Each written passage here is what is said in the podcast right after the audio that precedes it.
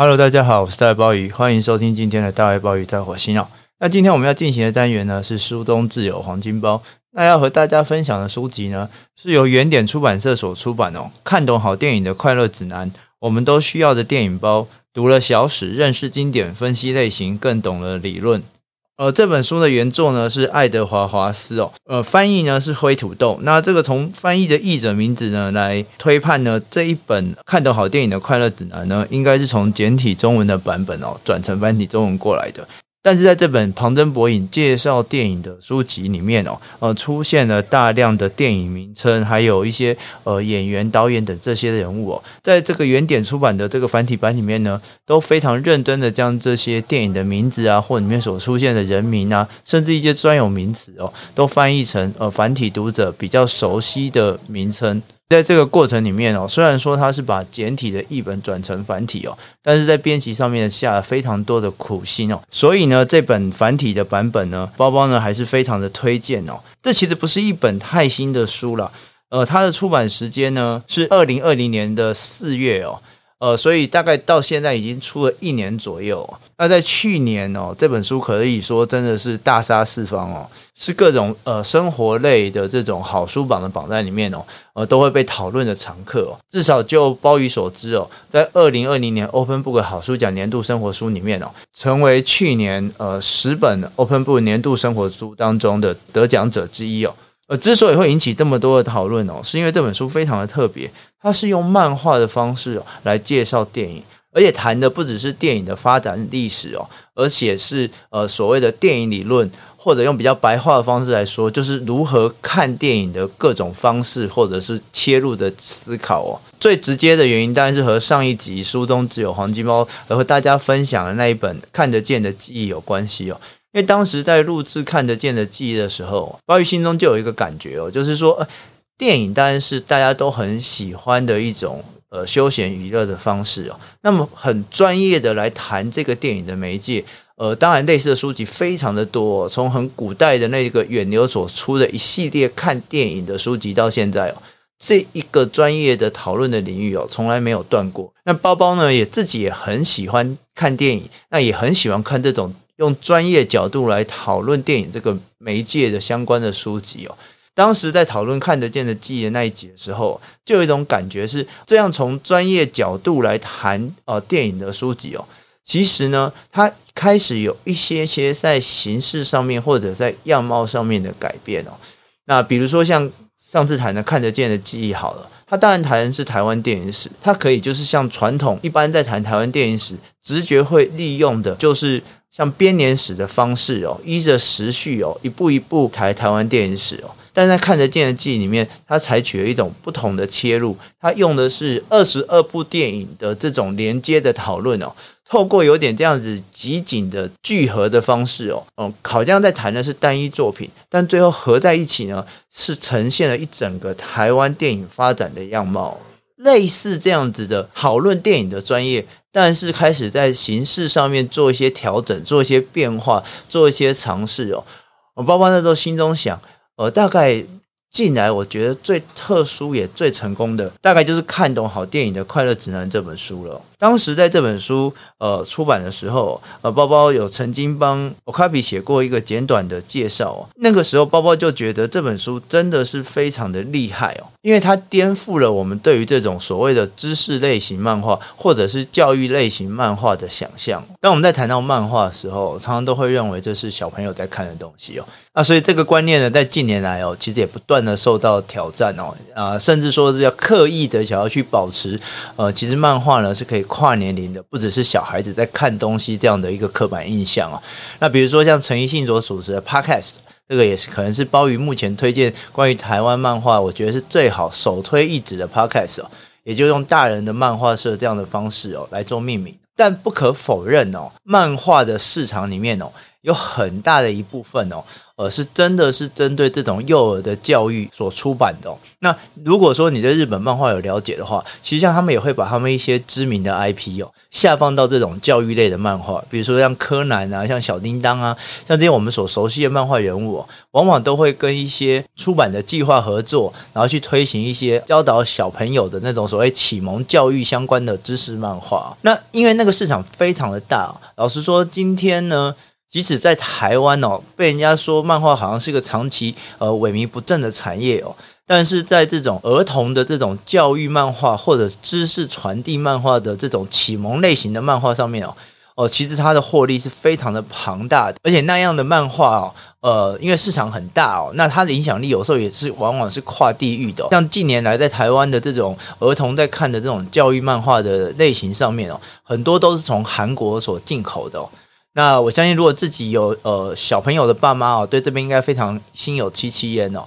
因为这确实是漫画本身作为一个媒介，它性质的一个长处哦，因为它就是一种图画的东西，然后它也可以加入一些比较轻松幽默的方式来做知识的推广哦。那我相信，即使你没有呃小朋友，你自己在成长的过程当中，你也会知道，看那种都是文字的那种书籍。那即使是给小朋友版本，排版很宽，间距很大，可能旁边还有加注音什么的，甚至加上一些小小的插图，可是那个东西的吸引力哦，可能都比不上哦一个漫画的形式哦，呃，借由一些呃简单的剧情，然后一些熟悉或不熟悉的人物。它非常的可以有效的传达知识给所谓的学龄前或者是刚刚迈入学龄的儿童哦。不过问题就来了，正因为这样的市场非常的庞大哦，所以呢，呃，当我们在谈到所谓的知识类或教育类漫画的时候，理所当然的就会把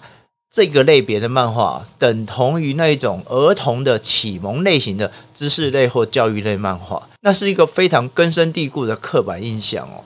呃，所以呢，像我们今天很多的不同的漫画类型里面，都在强调这种大人的漫画这种特色。特别像我们在谈图像小说啊什么的，它背后都有一个预设，就是说这个是属于大人看的漫画，这个是属于成年人在看的漫画。但是在教育类或知识类这样类型的漫画里面哦，我们往往脑中哦一谈到这种类别的漫画，大概浮现的还是我们小时候所看的那一种。哦，给学龄前后那种儿童看的漫画，比如说，我相信刚刚一定有不少的朋友在听到我说《看懂好电影的快乐指南》这本书。是用漫画在谈电影的时候，你脑中所浮现的，一定就是你小时候所阅读那种儿童的教育漫画或儿童的知识漫画，很可能就是出现一个呃什么呃身穿披风超人打扮的一个莫名其妙的什么电影小子、电影小精灵哦，呃说什么诶，让我们一起体验电影的奥妙世界吧。接下来可能就是按着时间轴，按部就班的，然后浅显易懂的把电影这个历史跟大家做一个交代哦。这个样子的刻板印象，或者是说去颠覆这样子的刻板印象哦，是我认为看懂好电影的快乐指南哦，这本用漫画谈电影的书哦，最独到也最具魅力的地方。我们可以说，在看懂好电影的快乐指南这本书上面，我们看到了什么是属于大人看的知识类型或教育类型的漫画。这本书不管在它所谓的漫画的画面的呈现，或是他所想要传达的知识都是非常具有深度的，是基于对于电影的专业角度所出发的一本漫画书。他这边所要传达的知识，或者说他所要传达知识的那些图像或画面，绝对不是那一种哦要让幼儿启蒙的那种浅白的套路，而是借由专业的知识的传递。而且是借由漫画的画面所传递的专业电影知识，它其实是想要传达的是对于电影的某一些观点，甚至一些思辨上面的讨论。换句话说，它虽然是用漫画来谈谈电影，但它绝对不是浅薄的，绝对不是只是为了要浅显易懂的传递那种启蒙式的知识，而是要。用非常专业、深刻而严肃的去讨论电影这项艺术也好，媒介也好，它的独特的特性，也因此，它这本书全书共分成七个章节。这七个章节呢，完全都是议题导向的，都是具有一个问题意识或是观点的一个讨论。这七节分别是眼睛、身体、场景与建筑、时间、声音与语言、权力与意识形态。科技与科技恐惧，你光是听这七个章节的名称，你就知道这里所要讨论的电影，或者说他所想要借由漫画所传递的对于电影种种的讨论或者是观点，都是一个非常专业的、带有某种论述性质的讨论，而不只是一个简单的让读者了解什么是电影。而是要进一步的、非常复杂的，让读者借由阅读这本漫画的过程当中，去思索什么是电影的复杂，什么是电影的功能，什么是电影所承载的艺术或者是意义。不只是各章的章节的名称或主题如此哦，它里面所有的呃文字的部分，真的就是那种早期远流电影馆那样。去思索电影理论的构成或复杂的那种句型，或者是说文字哦。比如说，我随便念一段，是就是全书最后面在讨论科技与科技恐惧的部分哦。他说：“今天很多人在哀悼真正的电影胶卷及胶卷放映的死亡，但我们一定要提醒自己，电影是一种按照著名电影理论家安德烈·巴赞的话来说，是还没有被发明出来的媒介。”想要理解这一点，我们必须回到电影发明的最初时刻，回到第一个电影创作者那里。对他来说，电影还没有完全成型。就像巴赞所说，在他们想象中，他们认为电影是对现实彻底且完整的再现。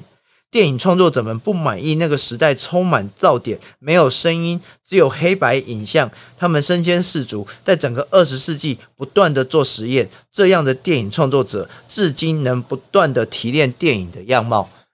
是这样的句子是出现在论文里面的句子。所以，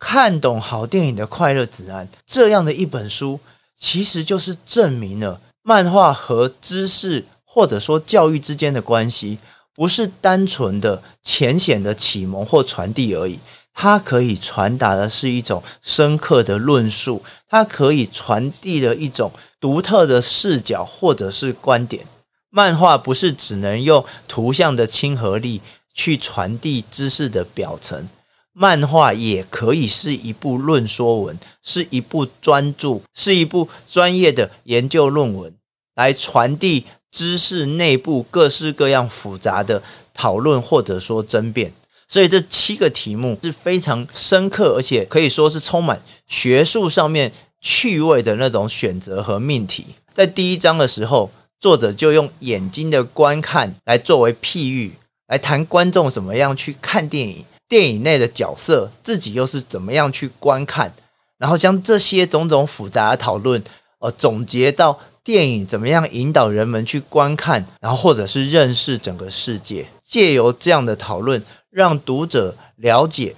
在看电影这件事情，除了去体验那样声光的娱乐之外，它更深层的其实是带有对某一种世界的认知和思考。那第二章的身体呢，是指出说，电影用各式各样的方式。提供了我们去探索或理解身体的镜。他一开始就说，在影片当中，对于演员身体的关注，其实是构成电影魅力一个很重要的核心。这样的一种关注呢，它除了去歌颂身体那种所谓的完美的样态是怎么样，更重要是它其实常常去挑战社会上面对于身体的歧视和偏见。第三章呢，场景和建筑。他就把焦点放在呈现剧情的背景的舞台，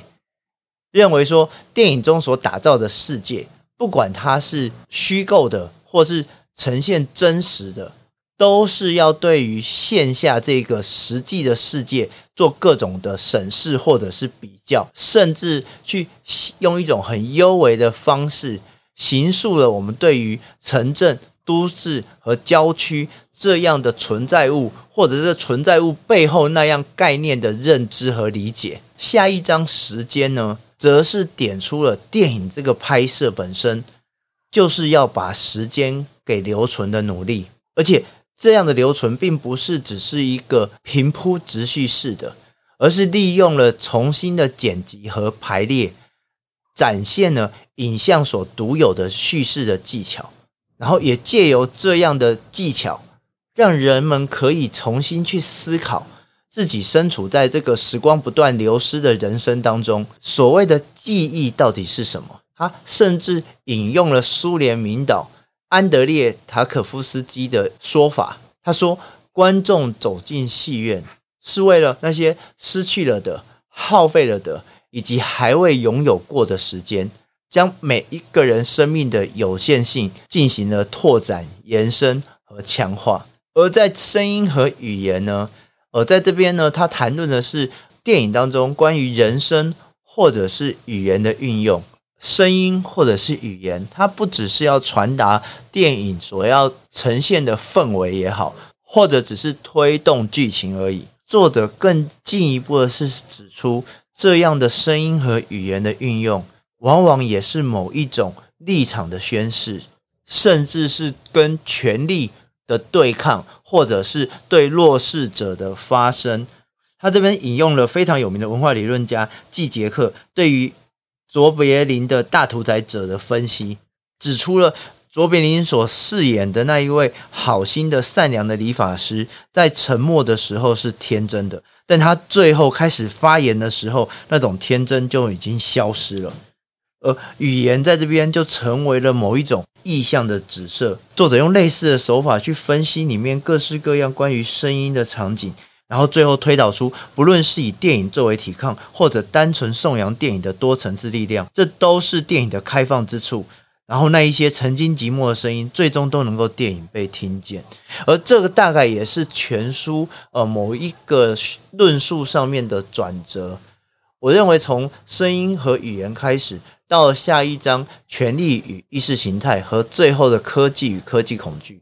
如果前面的那部分讨论眼睛、身体、场景和建筑，到时间的这个部分是在讨论电影本质的话。那从声音和语言开始，或者是说从声音过渡到语言的讨论，就要在讨论电影这样媒介，它能够呈现出什么样直接或者是间接的对于现实的影响，或者是批判。权力与意识形态这一章，他就指出说，电影虽然是一种娱乐形式。但这样的娱乐形式呢，在背后一定都充满了各式各样的意识形态在作用着，有意或无意的试图去影响或改变观众去接受或者是认同某一种价值观点。在作者的论述里面举了很多的例子，他强调，尤其是需要大量金钱投入的这种主流的商业电影，他的价值观呢，多半是保守的。然后通常都是在配合这个社会上面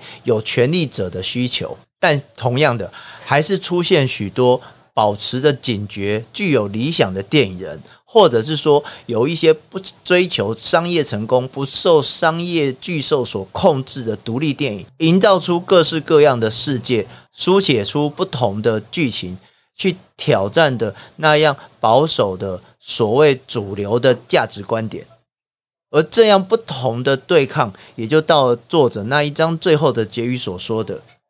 电影的力量不只教导我们去遵从，而是让我们去探索不同的世界观，为我们传播思想，并挑战我们认为理所当然的社会规范。也就是说，在作者的讨论当中，或者说作者所提出的个人的观点和见解当中，电影绝对不是作为顺从权威的工具。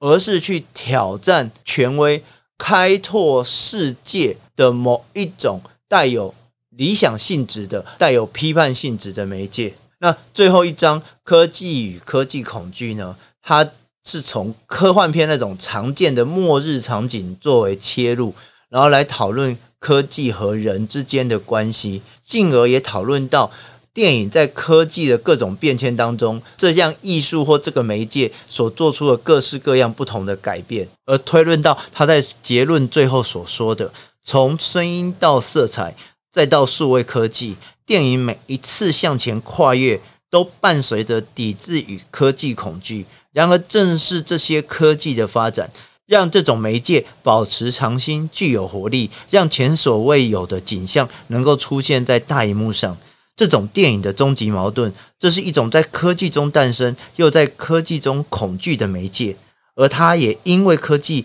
得以朝向未来不断的进化。所以，这整个书的讨论呢，如果前半部在讨论电影的形式，后半部在讨论这种形式所能承载的各式各样意识形态，或者是权力，或者是意义的讨论。在最后的结论结语呢，又再拉回到对于电影形式的期许。所以从一个论述的角度来说，这个论述的轴线呢，不只是清晰，而且可以说是非常明确而严谨的。所以，虽然看懂好电影的快乐指南，它是一本漫画书，而它繁体中文的名字呢，哦，也试着要让大家觉得比较轻松，毕竟是快乐的指南嘛。但是，如果你仔细去翻阅这本书，它其实就是一本非常深刻的电影学专著。你光是看这本书最后所附的注释，那密密麻麻的参考，你就知道这本书是花下多大的功夫。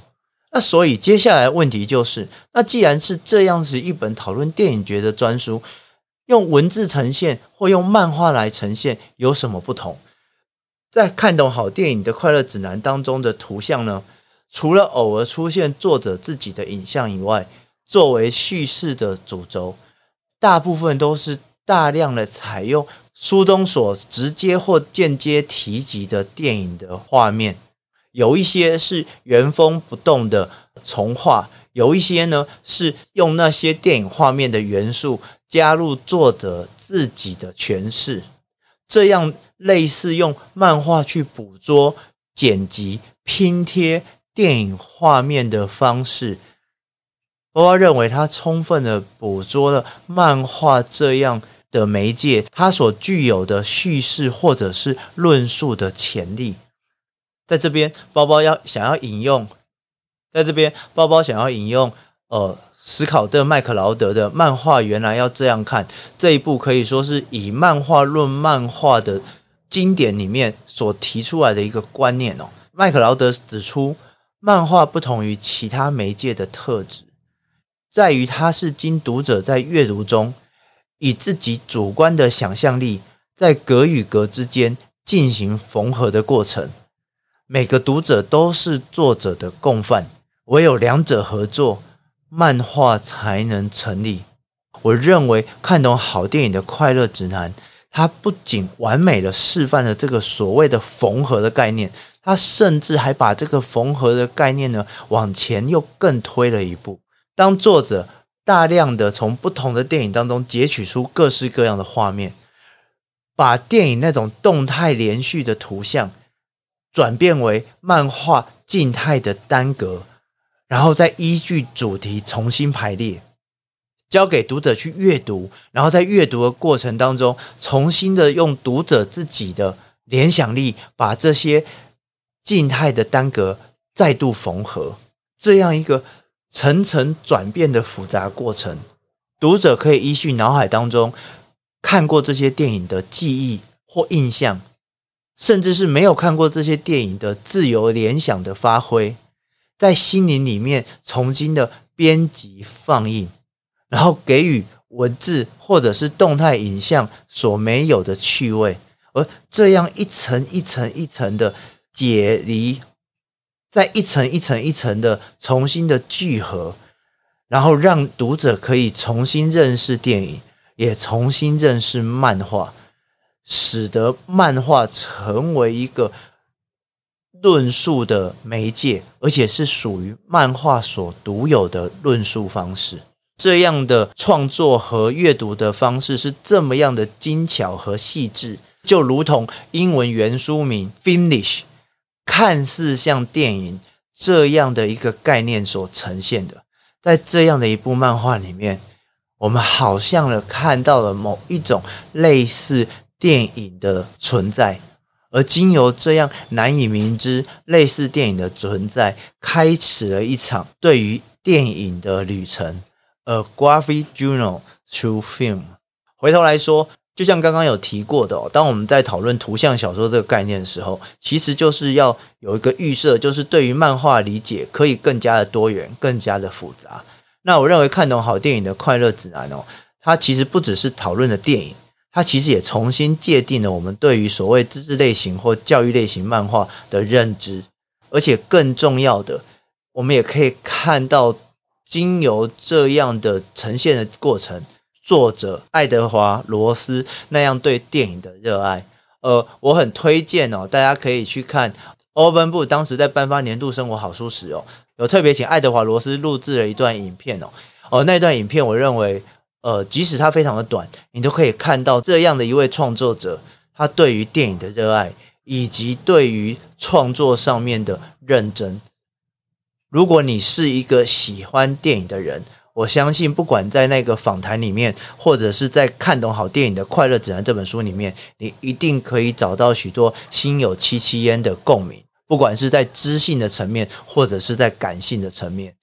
而一本书能够同时让我们去思索电影或漫画这样不同的媒介，并且在理性和感性的层次上面都能够产生共鸣，我想这倒也是许许多多专业的文字书籍都想要挑战，而不见得能够成功的某种高度。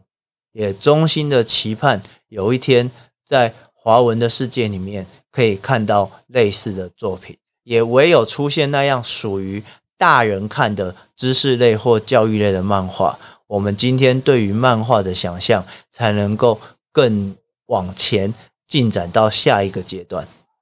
我是大卫鲍鱼，以上是今天的大卫鲍鱼在火星，我们下次见。